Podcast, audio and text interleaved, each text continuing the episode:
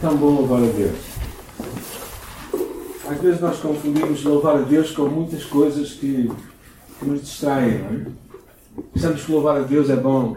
Às vezes vemos aqueles concertos com milhares de pessoas, achamos que é louvar a Deus.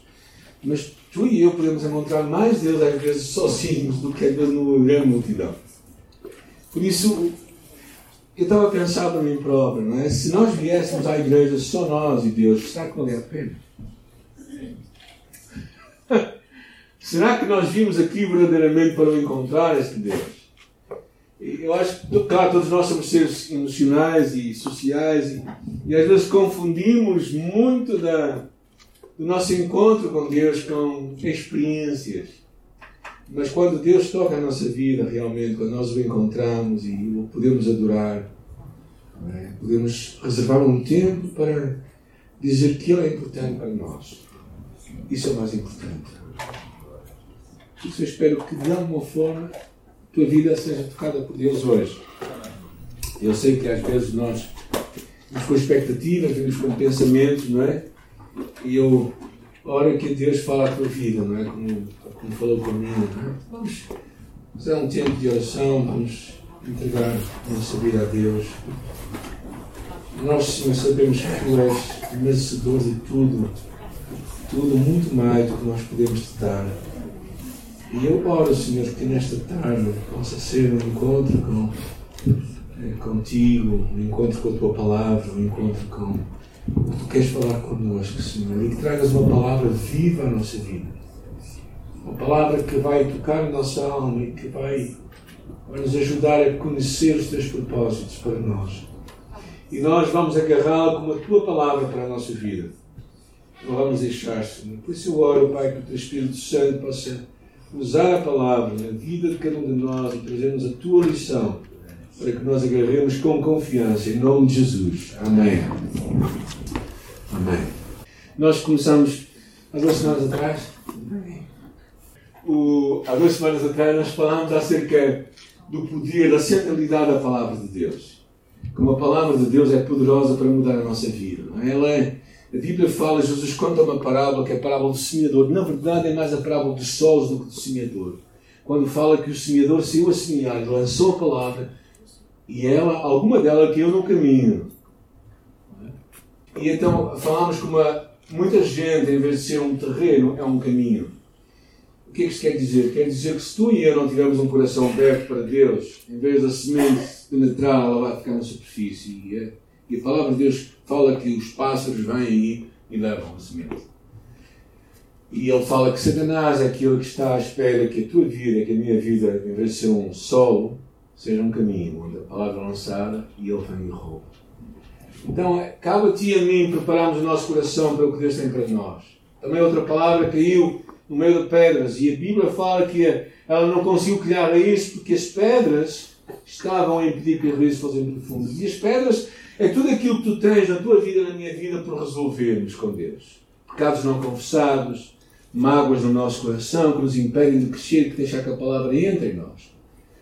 E depois falamos da parábola que é semeada também junto a. e os espinhos crescem com ela. E a palavra de Deus nos diz que os espinhos crescem mais rápido do que a palavra cria raízes.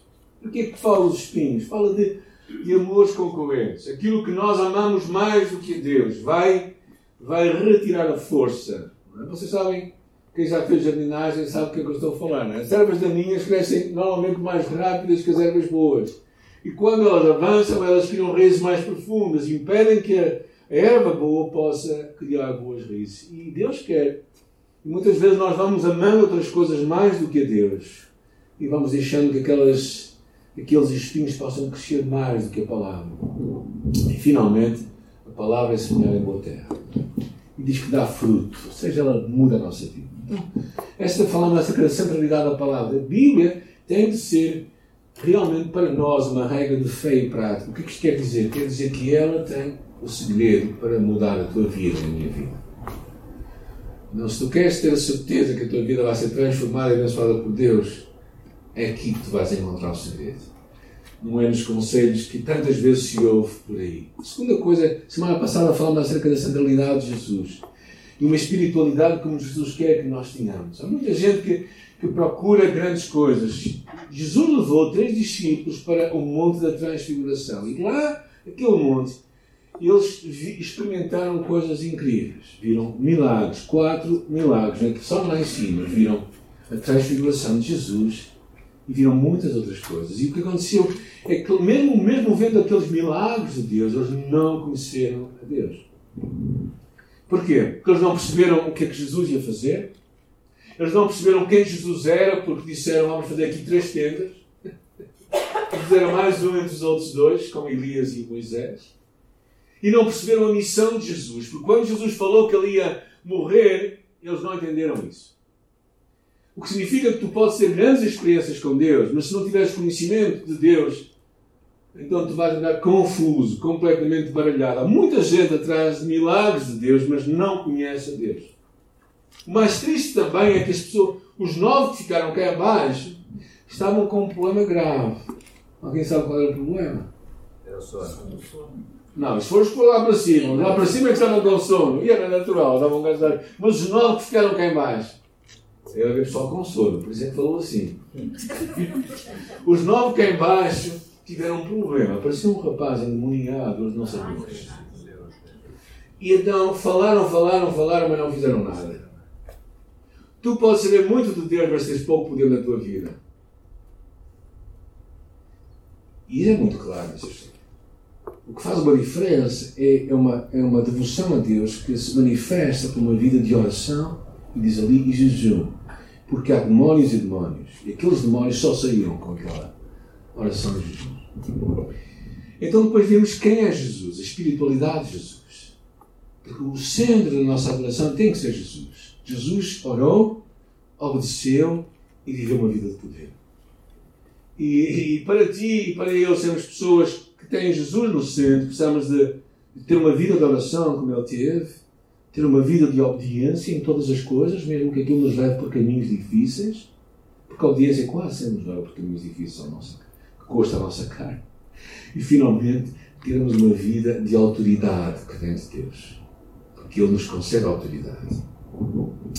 Hoje vamos falar acerca da centralidade da Igreja uma ferramenta para a nossa vida. A Igreja hoje é, em muitos lugares, vista como uma loja de conveniência quando as pessoas estão com o mal, vão à igreja. Mas verdadeiramente, às vezes, não vão à igreja pelos motivos certos. E uh, eu penso que uma das dificuldades, muitas vezes, é nós percebermos a importância de nós sermos parte de uma comunidade onde Cristo fala connosco, onde nós falamos com os outros. E isso traz, traz ligações significativas. Não é? Porquê? Porque muitas, quando nós lemos a Bíblia, no Novo Testamento há 114 vezes que aparece a palavra igreja, no grego eclésia, 114 vezes, e só quatro delas falam da Igreja Universal. Todas as outras 110 vezes falam do contexto local, ou seja, quando eles se uniam, quando eles se encontravam. E quando nós lemos o Novo Testamento, percebemos claramente que é necessário nós sermos parte de uma comunidade. É? Hoje há um, há um movimento chamado os desengrejados, não é? Deve ter começado lá no Brasil, se calhar, pelo menos o nome começou lá. Aqueles que acham que podem ser bons cristãos sem uma igreja. Será que é possível? Será que? Será que esse é o. Primeiro, vamos fazer outra pergunta. Será que esse é o plano de Deus? Será que é sustentável para. Seria sustentável? Nós estaríamos hoje aqui se toda a gente pensasse assim? Dificilmente, não é? Ou seja, verdadeiramente, quando nós lemos, nós percebemos isto logo no coração de Jesus, lá, quando falou com Pedro. E quando lhe disse, quando Jesus disse a Pedro, em Mateus capítulo 16, diz: Pois eu te digo que tu és Pedro, e sobre esta pedra edificarei a minha igreja, e as chaves do inferno, as portas do inferno não prevalecerão contra ela. Ou seja, verdadeiramente o que percebemos é que Cristo está a edificar a sua igreja. É? Este era o plano de Jesus desde o princípio. E quando é que isto vai, até quando é que isto vai acontecer? O que, é que vocês acham? Hã? Até ele voltar. Porque diz que até as portas do inferno não irão prevalecer contra elas. Ou seja, verdadeiramente este foi o plano original de Deus. Ter a igreja, que é a noiva de Cristo Ah, e esse é o que Deus quer também partilhar connosco. Então, para que é que existe a igreja? Quais algumas marcas da igreja que eu acho importante e talvez tu pensas para ti próprio? Será que eu estou a viver esta vida? Primeira coisa, diz aqui, vive em comunhão com outros discípulos. E aqui a imagem que eu vejo aqui é uma imagem de uma família. Não sei quantos têm aqui famílias perfeitas. Não há aqui? Não há famílias perfeitas. É que às vezes nós pensamos que a igreja tem que ser perfeita. Já pensaram nisso assim ou não? Alguém pensou que a igreja deve ser perfeita? Eu já pensei. Eu já tive este, este pensamento que a igreja tem que ser perfeita. Porque nós, quando lemos a, o princípio, o relato, lá em Atos, capítulo 2, não é muito interessante, que diz que eles estavam juntos na comunhão, no partir do pão, nas orações. Queriam, todos que queriam estavam juntos e tinham tudo em comum. Perseveravam unânimes, todos os dias no tempo, partiam o pão de casa em casa, comiam juntos com alegria e singeleza de coração. Ou seja, o que é que vos parece isto? Quem, quem, quem, quem, quem, quem quer pertencer a esta igreja? Vocês já fazem parte, sabem disso, não é? Mas pronto, agora tem outra, tem outra cara, não é? Mas naquela altura era assim, nós lemos isto e parece assim, bem, está espetacular. Na verdade, eu, eu de manhã falei de algumas passagens, mas gostávamos de muito longe. Em Atos capítulo 5, há logo um episódio que fala de problemas. Mas quando nós vamos ver, quando nós vamos ver o livro de Atos, começamos a perceber outros problemas, não é? Alguém pode ler o Atos capítulo 15, versículo 2? Está lá. Calma, não Ok, obrigado. Só até aqui. Paulo e Bernabé tiveram uma não pequena discussão. O que é que significa? Uma grande discussão. Ficaram uma grande discussão, de forma até que eles decidiram resolver o assunto e subiram até Jerusalém. No final do capítulo há outra discussão. Essas pessoas deviam ser um bocado brigantes. Não, não parece, não é? E tal foi a contenda que houve entre eles que se apartaram um do outro. Barnabé com Marcos e navegou para Chipre. Ou seja, o livro de Atos fala destas discussões. Mas será que é só o livro de Atos? Vamos ver outras passagens. Ah, Gálatas é muito interessante. Se vós, porém, vos mordeis e devorais uns aos outros. Sei se vocês querem confirmar na vossa Bíblia, talvez possam, talvez seja boa ideia, não é? Depois diz: Ver que não vos consumais também uns aos outros. Ou seja, não chega, não chega a morder e devorar. É bom que não nos consumamos uns aos outros. Não, é? não sei se a vossa Bíblia diz o mesmo. Alguém conseguiu ler? Podem crer que diz. Ou seja, realmente há algumas expressões que. Ou seja, era uma igreja que estava a viver dificuldades de comunhão mas não fica por aí, vamos ver outras igrejas que vamos conhecer. Coríntios. Coríntios fala assim, porque a respeito de vós, irmãos meus, me foi comunicado da família de Calé que há contendas. Há pensa só naquela altura. E depois diz mais à frente, havendo entre vós inveja, contendas e dissensões. Não chegava uma coisa, logo três aqui. Três em um. A seguir fala: quando vos ajuntais na igreja, há entre vós dissensões, e em parte eu creio. Ou seja, era uma igreja com dificuldades. E é interessante que neste livro de, de Coríntios, ali está o último capítulo, é o 11, não é? no capítulo 13 o que é que existe? O capítulo do amor. O amor cobre todas as coisas. Um antídoto para a dissensão é nós conseguirmos ser generosos com os outros. Sabem porquê? Porque Deus foi generoso contigo e comigo. E comunhão significa procurar o que temos em comum e não o que temos em desacordo. Porque se nós queremos ter um desacordo, facilmente conseguimos arranjar formas. E, mas não fica por aqui. Vamos ver outra, outra passagem no livro de Filipenses, que diz lá: Nada façais por contenda ou por vanglória, mas por humildade. É interessante que este capítulo 2 fala de Jesus que teve, que teve, que se humilhou a si mesmo. E que nós devia o mesmo sentimento que houve em Jesus. Por isso é que ele diz fazer todas as coisas sem contendas nem murmurações. Vocês acham que Jesus, quando veio à Terra, ele veio a dizer assim: que vou lá para baixo? Porquê? Por causa daqueles? Ele podia murmurar. Já tinha mais razões do que tu e eu.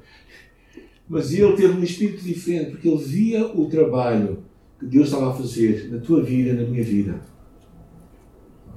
E é interessante esta parte final que diz: rogo a vós e sinto que sintam o mesmo, Senhor. Ou seja, que tenham uma mesma atitude. E claro que o livro de Filipenses fala desta imagem da humildade de Jesus. É? Para tu poderes amar os outros e teres comunhão com os outros, tens que ser pessoa humilde. Não pode ser orgulhoso. Porque se tu fores orgulhoso, se a tua não for à frente, então tu vais criar logo rixas e não vais receber a bênção que, que, é, que vem dos outros à tua volta. É interessante também Uh, o Novo Testamento está cheio de expressões de, de relacionamentos. Fala saudai-vos uns aos outros, amai-vos uns aos outros. Mais.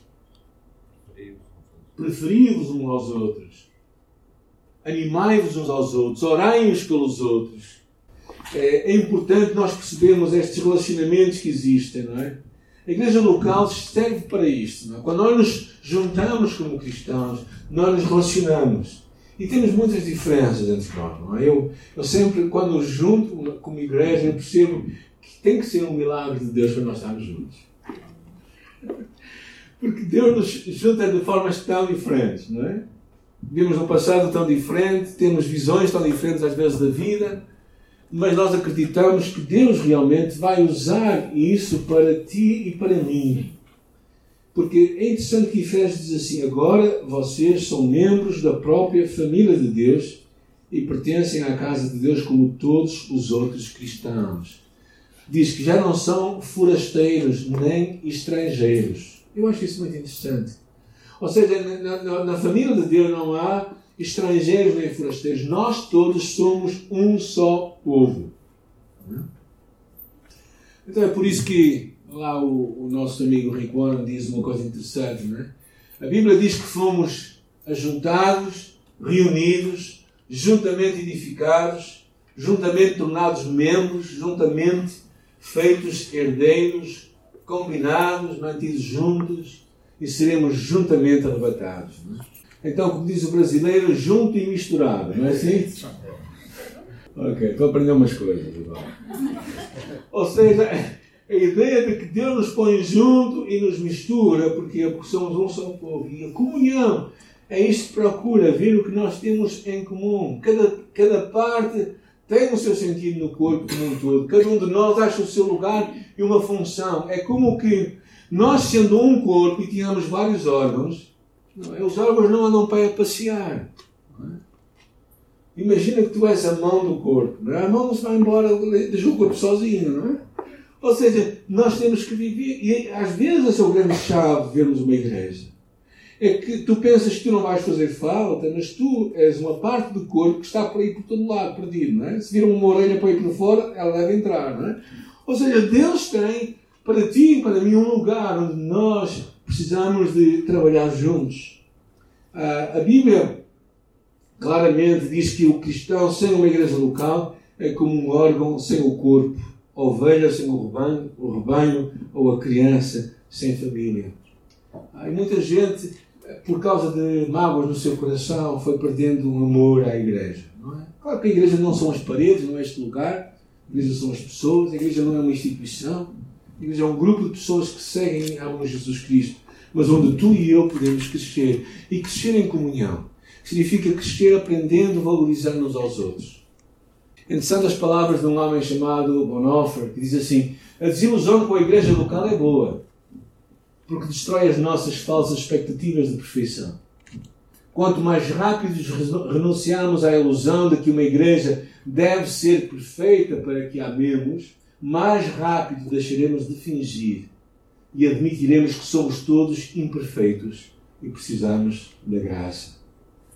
Sabes, quando tu e eu às vezes somos demasiado críticos com os outros, é porque nos esquecemos que tu e eu precisamos da graça de Deus hoje, tanto quanto aquela outra pessoa também precisa. E é importante nós chegarmos a um ponto em que nós destronamos esta ideia de que temos uma falsa expectativa. Ah, uma outra coisa também é a importância de nós preferirmos preferimos incentivar a criticar. É interessante que diz Provérbios: uma fogueira se apaga quando acaba a lenha. E não haver maldizente, acaba a contenda. Se tu estiveres com um grupo de amigos que começa a falar mal, se tu te calares, o que é que vai acontecer? Mas, é, vão falar sozinhos, então vão se calar. Eles vão perceber que estão mal. Agora, se tu disseres assim, é verdade, e tu não sabes tudo. Se soubesse mais alguma coisa, tu não quis ver, não é? Nós começamos ali a alimentar o fogo. Claro que é triste quando a, no rebanho as maiores feridas vêm de outras ovelhas e não de lobos. E de alguma forma é? nós todos ficamos magoados na vida. É? Se calhar se eu te perguntasse se alguma vez ficaste magoado por alguém na igreja, terias de dizer que sim. Eu também diria que sim. Ou seja, todos nós temos, se calhar, coisas que nós podemos lembrar que nos magoaram.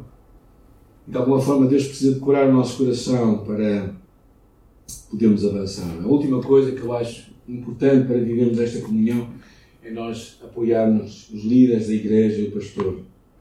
Não, porque verdadeiramente eles não são perfeitos, por isso é que precisam de apoio. Está bem? Porque se fossem perfeitos e totalmente capazes, não precisavam de apoio nenhum. Mas a verdade é que muitas vezes, é, é, às vezes, muitos líderes sentem que têm a tarefa impossível de tornar todos felizes, algo que nem o próprio Senhor Jesus conseguiu. Um grande técnico de futebol disse uma dessa altura: achar bons atletas não é tarefa difícil. O difícil é fazer com que eles joguem como equipa. Esta é a parte mais difícil. E a comunhão é algo importante. Uma das chaves da centralidade da igreja é na comunhão que Deus está a criar entre pessoas diferentes. Ligações. Porquê? Porque o ser humano é um ser que precisa de relacionamentos significativos. Porque sem comunhão a pessoa vai vai morrer, não é? Outra coisa que eu acho que é importante e que não necessariamente a, a obra de Deus em nós, é nós também sermos discípulos maduros. E na igreja local é um lugar onde é o crescimento acontece. Essa é a vontade de Deus. É interessante que diz Efésios diz assim: seguindo a verdade em amor, cresçamos em tudo naquele que é a cabeça. Ou seja, é dentro que tu e eu estamos a crescer em Cristo a crescer, a tornar-nos pessoas mais maduras em Cristo. E não somente mais velhas. Porque há muita gente que simplesmente envelhece na igreja, não fica maduro. maduro. E há uma grande diferença entre envelhecer e ser maduro. É que envelhecer basta ficarmos sentados na igreja. Ser maduro significa que tu e eu estamos a crescer na nossa fé. Estamos a começar a discernir as coisas e a ver o que Deus tem para nós. E é interessante que diz o versículo seguinte, nessa mesma slide, diz: ligado à cabeça, da qual todo o corpo, provido e organizado pelas juntas e ligaduras, vai crescendo em aumento de Deus. É a intenção de Deus profunda que nós, tu e eu, cresçamos. Tu e eu cresçamos em qualidade da nossa fé, em, no, no empenho na nossa fé. Claro que crescendo em qualidade também vamos crescer em quantidade. Porque uma coisa que é saudável cresce. Igreja local tem que ser este lugar onde a maturidade é promovida. Onde maturidade significa sermos como Jesus. Alguém já é como Jesus? Está satisfeito? Não há aqui ninguém? Todos nós estamos no processo, não é? Todos nós estamos nesse processo de sermos como Jesus. Mas vai haver um dia que a Bíblia fala que nós seremos tal qual ele é. Muito. E naquela altura, é assim, já. No clique, tu e eu vai ser como eu. Mas até lá, lá temos que, para não termos um problema de coração, vamos, vamos crescendo com Jesus, não é? Assim, quando ouvirmos, é mais um bocadinho. Mas eu acho que este é o grande papel da igreja. A igreja tem que prover lugar onde as pessoas crescem na sua fé e, e pessoas que não se alimentam, que não são encorajadas, que não são desafiadas, não vão crescendo. Vamos fazer aqui um teste muito rápido. Vocês, quando procuram na net algum pregador, o que é que vocês procuram? Gostam dele, não é? Mas raramente vocês procuram outras coisas variadas. Porquê? Porque vocês escolhem aquilo que ouvir. Certo? Agora, falem isso com as vossas crianças, se vocês têm crianças pequenas. Metam um prato com comida diferente, digo assim, e o que é que ele vai fazer? Vai comer só aquilo que gosta. O resto. Aquilo que o faz crescer, que faz ter saúde. Vai deixar de lado. Às vezes a igreja tem que ser capaz de oferecer assim, comida diversa, para que as pessoas cresçam e desenvolvam a sua fé. A nossa tendência é buscar coisas que nós gostamos. É? Eu gosto, eu gosto de ouvir coisas que me deixam de alguma forma mais confortável. Mas às vezes Deus quer nos desafiar. Ah, ou seja, Deus também, diz a palavra, nós crescemos na graça e no conhecimento do Senhor Jesus Cristo. Não é? Porquê? Porque Deus dá uns para apóstolos, outros para profetas, fala acerca da, da igreja, não é? outros para evangelistas, outros para pastores e doutores, querendo o aperfeiçoamento dos santos, diz aqui, para sermos perfeitos para a obra do ministério, até que todos cheguemos à medida da estatura completa de Cristo. Ou seja, Deus está aqui a fazer um trabalho em nós. Deus está a trabalhar em nós. Sabem porquê? Esta aqui aconteceu, esta aqui eh, apareceu esta manhã na minha casa. Isto é muito interessante. Deus trouxe-me e está-me embora. A igreja não é uma sala de estar enquanto aguardamos o céu. E há muita gente que pensa assim. Muita gente que diz assim: oh, pastor, eu já tenho o meu lugarzinho lá em cima. Eu tenho meu lugarzinho lá em cima do céu, por isso agora eu quero é, é aproveitar. Não, a igreja não é uma sala de estar. É um lugar onde tu e eu somos chamados a crescer. É interessante que a imagem que está aqui. Eu estava a discutir para mim próprio a imagem que eu. A primeira foi a família, a comunhão. A segunda imagem, que eu estava a ver acerca de sermos discípulos, eu pensei em sala de aula, mas depois desisti logo, porque sei que muita gente não gosta de escola, não é? E, e muitas vezes na escola não se faz aquilo que se deve fazer. Tem-se muito conhecimento, mas não se muda a vida. Então eu pensei numa, sei lá, uma sala de formação, qualquer coisa em que tu estás a aprender e a crescer. E é isto que a igreja deve ser. Um espaço onde tu e eu crescemos e somos transformados. Não é? Como que uma, uma, uma formação que nós estamos a ter. Não é? E a igreja tem que ser vista assim, um espaço onde, onde a igreja é um espaço onde os discípulos são formados, onde o caráter é transformado, onde as pessoas são encorajadas a serem mais e mais como Jesus. E, e, a centralidade da igreja em fazer discípulos é tão clara que quando Jesus falou as suas últimas palavras, é? Ele disse: Ir e fazei discípulos. E depois ele diz mais à frente: ensinando-os a guardar todas as coisas que eu vos tenho mandado. Ou seja, o que está em causa aqui é que Deus está a trabalhar no caráter e a igreja, a importância da igreja local, é um espaço onde tu e eu somos formados e transformados para sermos como Jesus. É? Ah, às vezes eu, infelizmente, nos meus 30 e poucos anos, 30 anos de pastorado oficial, tenho mais uns trocos fora disso, mais uns anos, uh, tenho visto muita gente a desistir da fé, a ir para trás, a, a ficar pelo caminho. Porque ou porque quando tem problemas com outras pessoas, o que nós falávamos no princípio, a comunhão, tem atritos e não conseguem resolvê-lo, e nós tentamos e falamos e procuramos promover diálogo, e as pessoas não querem e acham-se com razão.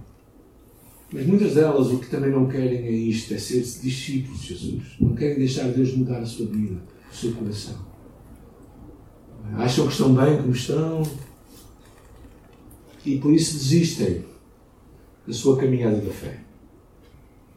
A última área que eu quero falar da importância da igreja é que tu e eu somos uns enviados de Jesus. É interessante as palavras de Jesus aqui. Assim como tu me enviaste ao mundo também, tu e eu somos enviados de Jesus. Agora, Jesus te envia a ti e a mim então, quem é que tem poder para nos trazer de volta? Quem nos envia. Ou seja, tu e eu somos enviados ao mundo. Será que isto era só para algumas? Para os pastores? Para os missionários? É para todos nós. Porque senão, eh, se tu pensares um bocadinho comigo, tu e eu certamente tens alguém que um dia falou-te a ti, porque foi enviado por Deus. E às vezes pessoas pensam que a fé é algo para nós consumirmos só para nós. Mas a fé é algo para nós repartirmos com os outros. Quem gosta de festas? Alguém gosta? Alguém gosta de comer com uma mesa farta ou não? Eu também. Bem, já aqui, já aqui gente com Agora, vocês, o que é que acham de uma festa só com vocês?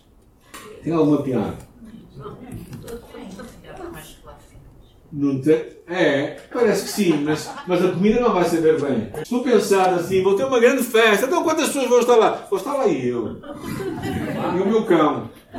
Golias, não é? Qual é a piada disso? Nenhuma. Porque a festa tem sentido quando nós repartimos. E quando Jesus nos dá a sua ordem para irmos, é porque há uma festa. E qual é a vantagem da festa? É tu e eu repartirmos com os outros. Muita gente pensa assim, não, eu já, já estou bem servido, já escuso de pensar no não. A festa só, só, tem sentido quando tu convidas outros para vir, para vir contigo. E é por isso que quando Jesus dá aquela grande comissão, não é? Que, para nós irmos e fazermos discípulos, é interessante que a Bíblia, que, que vulgarmente nós temos chamado isto a grande comissão. Não é a grande sugestão, mas o que se tem tornado para muitos é uma grande omissão nos temos esquecido desta incumbência que Deus nos dá a nós, seguidores de Jesus Cristo. Não é somente aos pastores, aos obreiros. Este é um compromisso com Jesus. Não é algo opcional. É algo que faz parte do pacote do ser família de Jesus. Se tu és filho de Deus, Ele diz: vai e faz discípulos. Claro que Cada um de nós tem um papel diferente. Mas uma das coisas que se calhar tu vais perceber é que Deus está a agir no mundo, Deus está a atuar no mundo, Deus está a trabalhar no mundo. E Ele basicamente nos convida a nós para nos juntarmos à sua missão, ao que Ele está a fazer. Eu penso que o grande, o grande desafio teu e meu é, é conseguirmos ouvir, ouvir Jesus falar connosco e ver onde Ele quer que nós cheguemos. Pensem bem naquelas palavras do apóstolo Paulo, lá em Romanos, quando ele diz assim: Porque todo aquele que invocar o nome do Senhor será salvo. Como é que, pois, invocarão aquele a quem não creram? E como crerão naquele que não ouviram? E como ouvirão? Se não há quem pregue, e como pregarão? Não forem enviados. Então vamos virar isto ao contrário. Tu és enviado para pregar para que os outros ouçam, a fim de poderem crer e serem salvos. Agora, tudo começa aonde? Sermos enviados. Agora, tu e eu já foste, nós já fomos enviados. Quando Jesus falou, assim como o Pai me enviou, eu também os enviarei ou os envio? Os envio. Os envio. Alguns estão à espera que Jesus me envie, não estão na sala de estar. Mas ele já te enviou. Eu acho muito interessante as palavras que. Ah, as palavras que o movimento Lausanne, em 74, lançou o que é a missão da Igreja. O Evangelho todo, para o homem todo, para todos os homens. Ah, daqui a, acho que há dois anos vai haver novamente o Congresso de Lausanne, que já não é em Lausanne, já há muitos anos, vai ser em diferentes partes do mundo. Mas é um congresso de reflexão da, da Igreja Mundial acerca da, da, sua missão. Eu acho muito interessante este, este grande pacto, porque quando tu pensas o que é o Evangelho todo? O Evangelho é Cristo Jesus, ressuscitado e que voltará outra vez. Este é o Evangelho. É Jesus. Não é a igreja. A igreja é, é parte do pacote, mas o Evangelho é Cristo. E tu e eu precisamos levar Cristo às pessoas. Cristo tal qual Ele é. Não é um Cristo à nossa maneira, ao nosso sabor. Porque isso é o problema de muitos, de que hoje há, há muita, muita gente, muito, muito pacote que dão a Cristo. Mas Cristo é só um. E depois diz a seguir, para o homem todo. O que é o homem todo? O homem todo é o, é o ser humano completo na sua dimensão física, social e espiritual. Ou seja, é, é, é tu olhares para alguém, não é uma alma, é uma pessoa. Às vezes as pessoas dizem assim: duas almas se entregaram a Cristo. Não são as almas que se entregam, são as pessoas. E se, se as pessoas não se entregarem, então há um problema grande. Porque temos ali almas desencarnadas. Mas as almas têm um corpo que pode ter fome, que pode ter sede, que pode ter necessidades. E, e, quando se fala para o homem todo, fala de uma missão integral que a igreja tem que ter. É olhar para o ser humano como um ser todo, é? com as suas necessidades. Por isso é que nós temos um trabalho social aqui na igreja. E para mim é parte da missão da igreja. O homem todo não é só levar um conhecimento de Cristo, mas é um Cristo que muda a nossa vida. Por isso é que Jesus disse aos discípulos, numa dada altura, dá-lhe voz de comer. Ou seja, estão com fome, dá-lhe de comer. E a terceira coisa diz para todos os homens. Ah, todos nós somos participantes da nossa região, do nosso país, do nosso continente. Uma das minhas paixões é, é sermos parte do Deus ao do mundo. É? E Deus tem feito isso, pela graça de Deus. É? O que é isto? Este é o, o, nosso projeto missionário. Eu já estou confundido se foi deste ano. Que foi deste ano, foi na Mongólia. Este ano que foi o ano passado? Não, foi este ano.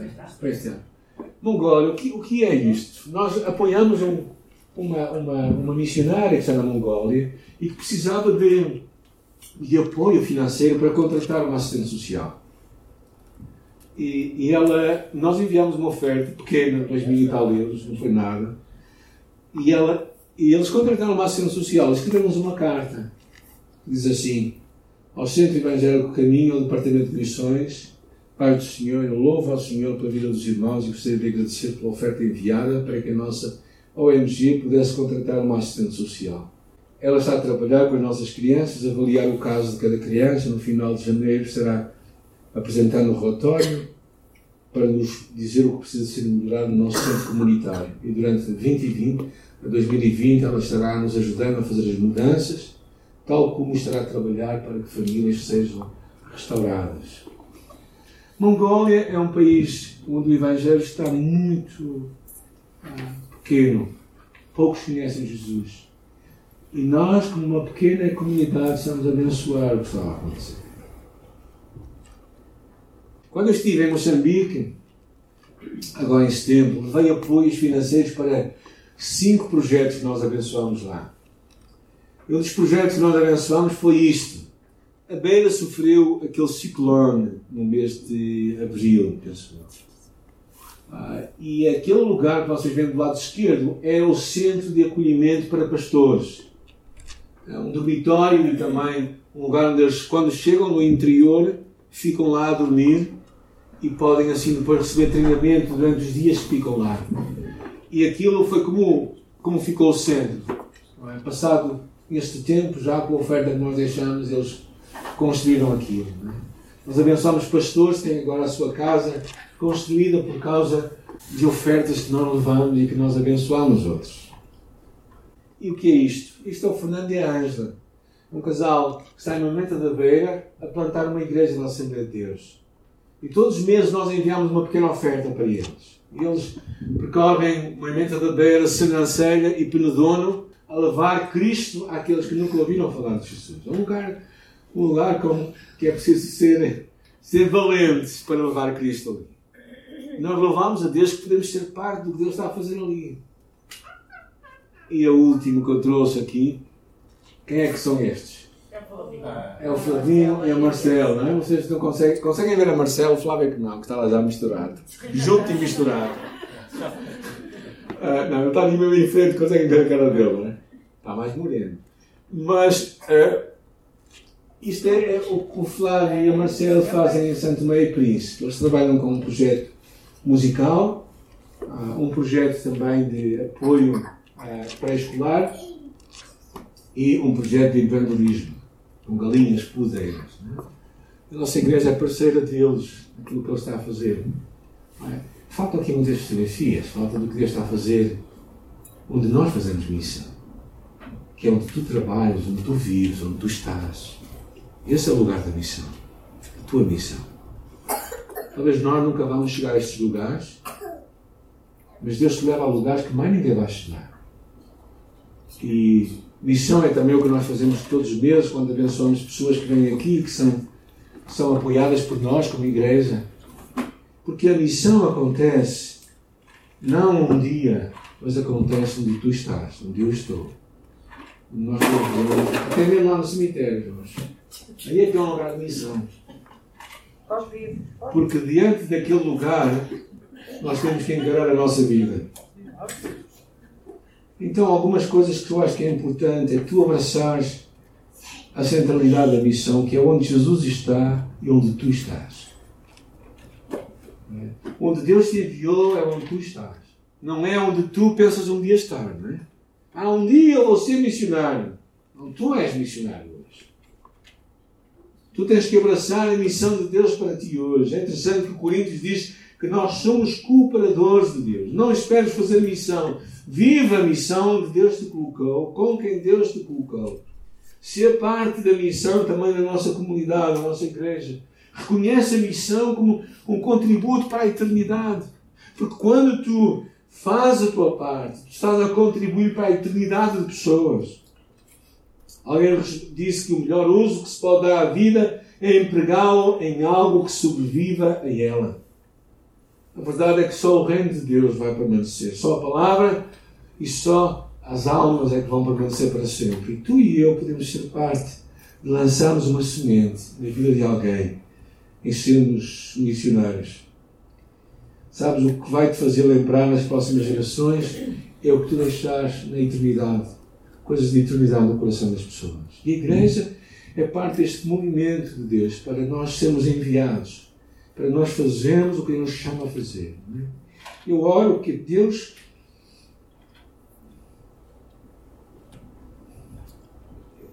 Ele levante no nosso meio homens e mulheres apaixonados por Deus para chegar a não alcançados. Porque eu creio que nós não podemos estar confortáveis enquanto há muita gente ainda que precisa de Jesus.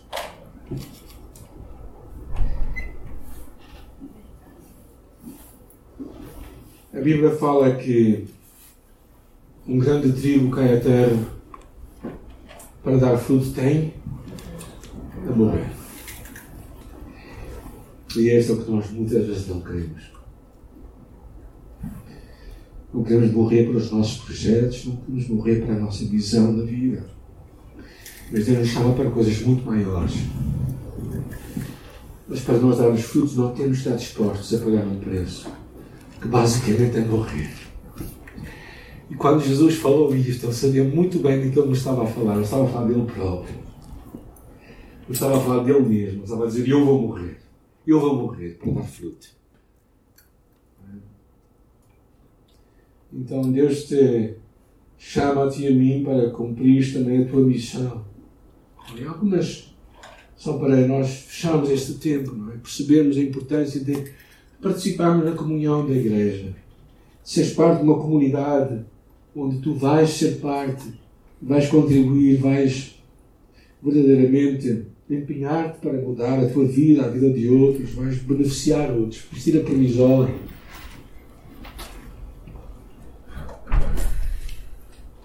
Ah, alguém disse a diferença entre visitar a igreja e ser membro da igreja está no compromisso. Visitantes são espectadores que ficam à porta. Membros envolvem-se no ministério. Visitantes consomem, membros contribuem. Visitantes só criticam, membros empenham-se para mudar. Visitantes querem os benefícios que a igreja traz sem participar das responsabilidades. São como os casais que querem viver juntos, mas sem se casar. Membros vestem a camisola e dão o corpo ao manifesto. Mas a pergunta é: és tu um visitante ou um membro desta igreja? A segunda coisa é a importância de tu e eu sermos discípulos de Jesus Cristo. Sermos pessoas que estamos a crescer no conhecimento de Deus. Estamos a aproveitar o que, o que a igreja oferece para nós conhecermos mais Deus, para sermos transformados por Deus. E finalmente, estamos envolvidos na missão de Deus. Estamos envolvidos com o Deus da missão, que nos ajuda a levar o Evangelho todo para o homem todo, para todos os homens, até que Ele volte.